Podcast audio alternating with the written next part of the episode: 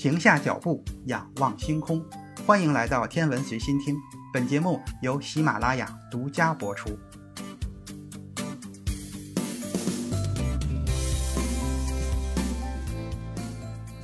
欢迎收听原创严选。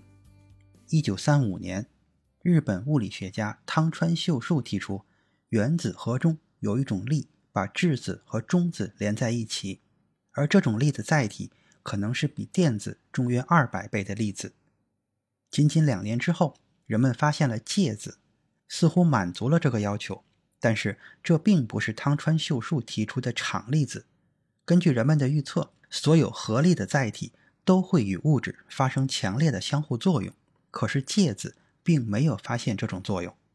一九四七年，布里斯托尔大学的物理学家塞西尔·鲍威尔和他的团队在法国比利牛斯山脉的日中峰山顶做宇宙射线实验的时候，发现了另一种粒子。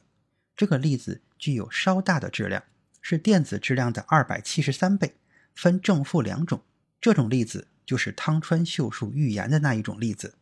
介子被命名为缪介子，后来简写为缪子。而鲍威尔等发现的新粒子被称为派介子。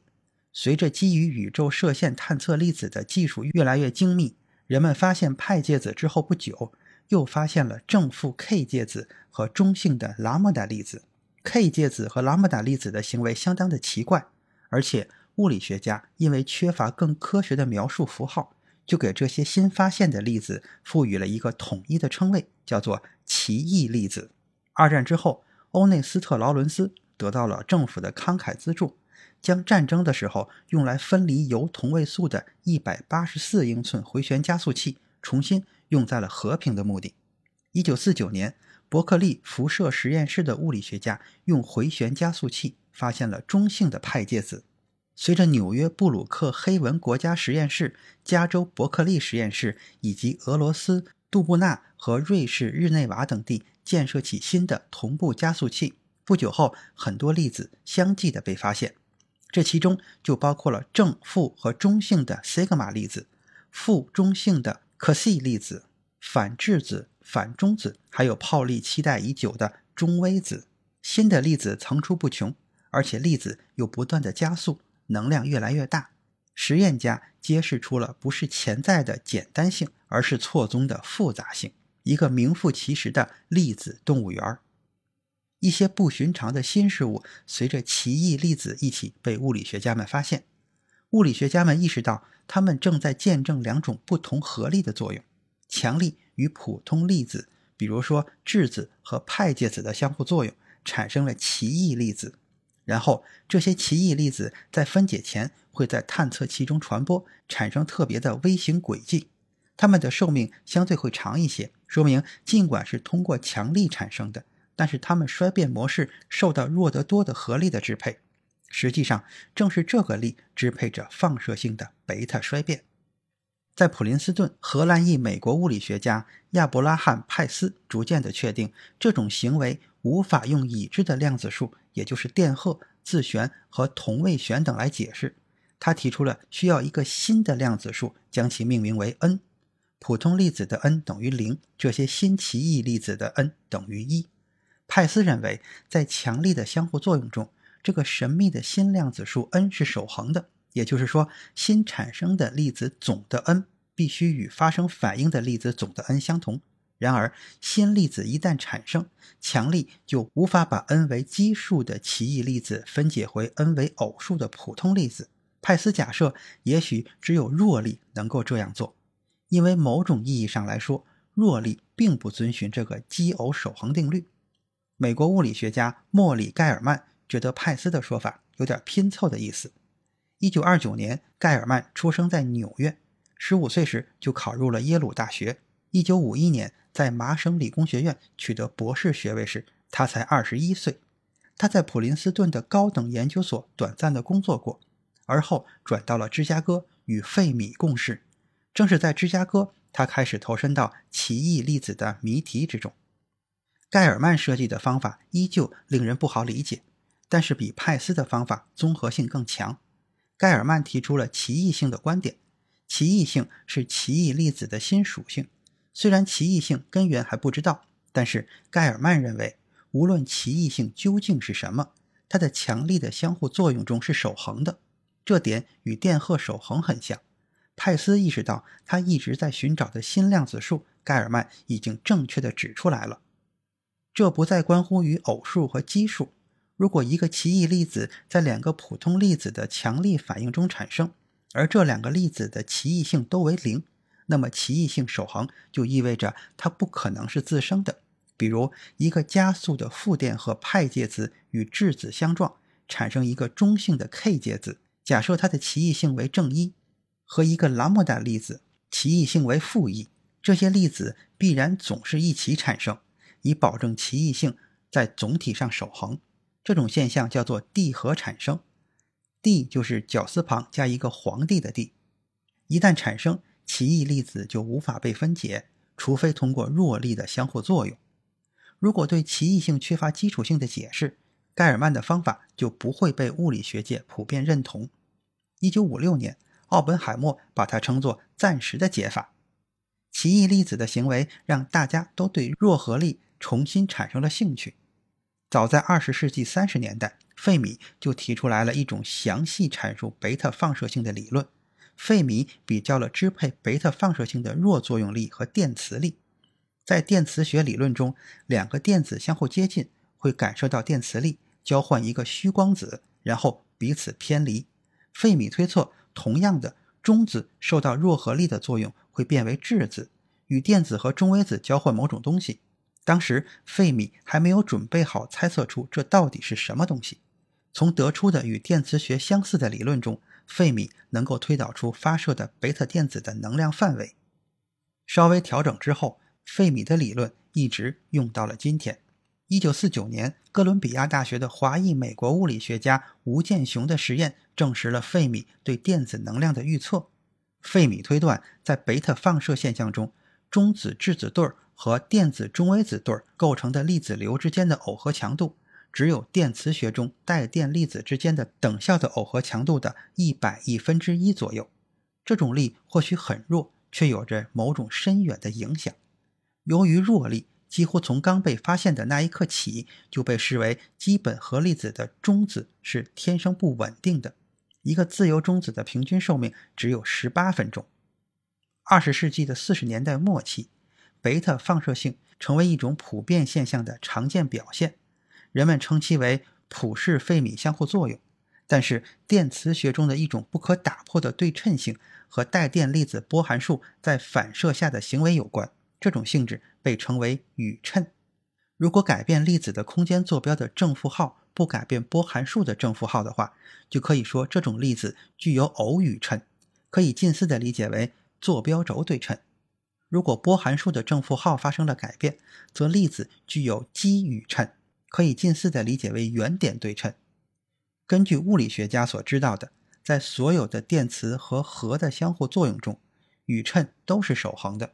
除了人们眼中那些令人信服的实验证据之外，宇称守恒的假定从很大程度上也是出于物理学家的直觉。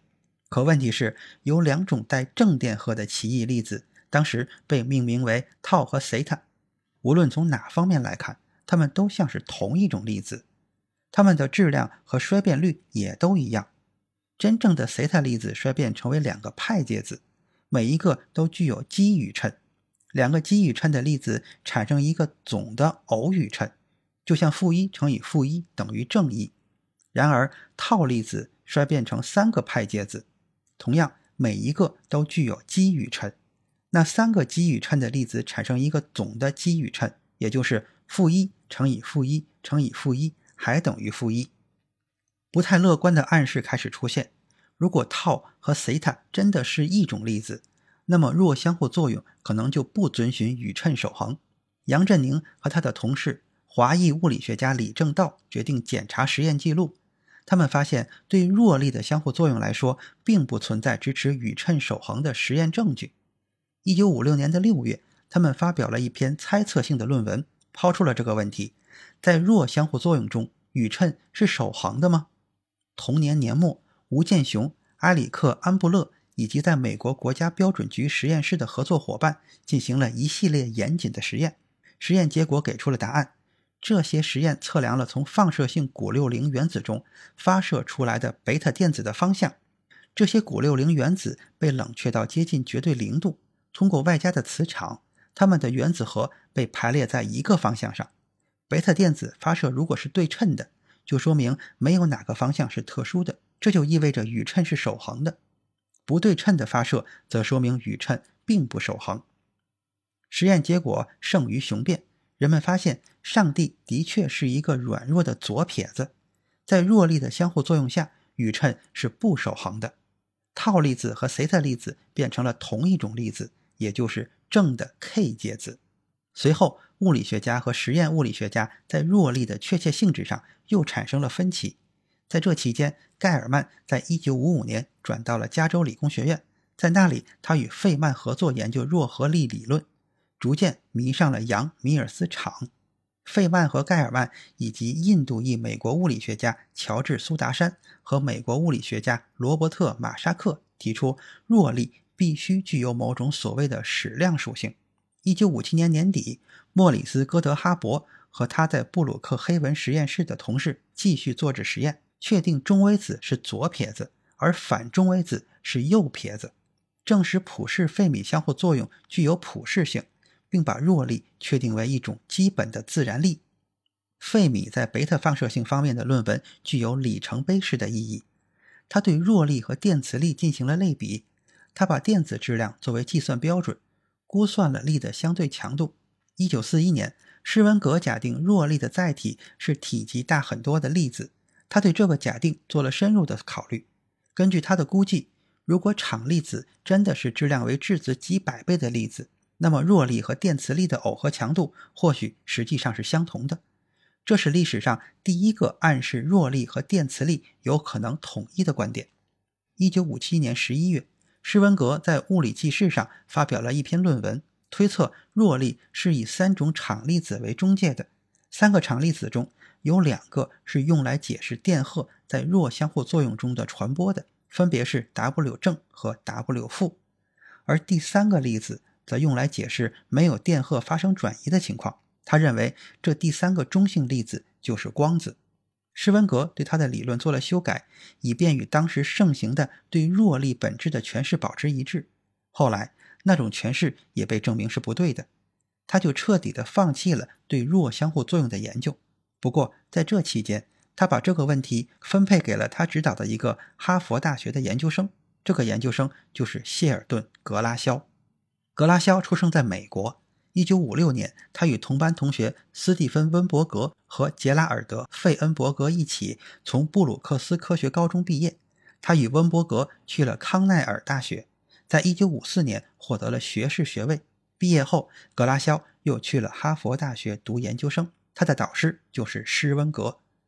作为博士研究课题，施温格让格拉肖把 W 正和 W 负作为弱合力载体来研究。两年的时间里，他都在专心研究这个问题。格拉肖发现，W 粒子携带电荷的这个事实，意味着不可能把弱力理论从电磁学理论中分离出来。于是，格拉肖想到了杨振宁和米尔斯发展的场论。格拉肖认为，三个场粒子就是两个 W 粒子和一个光子。格拉肖对导师的论点根本就没有怀疑，他谨慎的研究。确认与 W 粒子相关的相互作用会同时违背宇称和奇偶性守恒，而与光子有关的相互作用却不会违背这种守恒。一九五八年十一月，格拉肖认为自己已经明确地得出了弱力和电磁力的统一理论，他甚至还认为这个理论是可重整化的。但是格拉肖最终还是错了，他回到哥本哈根做了进一步的考虑。实际上，此时格拉肖提出的三个弱力粒子，相当于最初杨振宁和米尔斯提出的三个 B 粒子。格拉肖的这三个粒子分别用 W 正、W 负和 Z 零表示。事实上，格拉肖的这个理论并没有得到多少人的支持，因为当时还没有人能够理解 W 正、W 负和 Z 零这三个粒子该如何获得质量的问题。正如杨振宁和米尔斯的发现一样。这个场论预言力的载体应该像光子一样没有质量，但是弱力的载体应该是有质量的粒子，而且手动加上质量会使这个理论变得非重整化。接下来是 Z 零的问题，中性粒载体的存在应该在实验中以弱中性流的形式表现出来，但是在所有的奇异粒子衰变中都找不到这种流，而奇异粒子衰变已经成为粒子物理学家研究弱相互作用的主要参考标准。格拉肖的解释似乎从来没有得到实验物理学家的认可。他认为 Z 零比带电荷的 W 粒子质量大得多，与 Z 零相关的相互作用完全超出了最大的粒子加速器能力的范围。这个时候，理论物理学家陷入了死局。高能物理学家异想天开，引发了一次粒子爆炸，这已经成为理论物理学家的救命稻草。量子场论陷入了低迷，而且不管怎么说，它都不是唯一备用的理论。有人宣称量子场论。已经死了，现在只能等待一种新的粒子出现才能破局。关于这种新的粒子，咱们下次再说。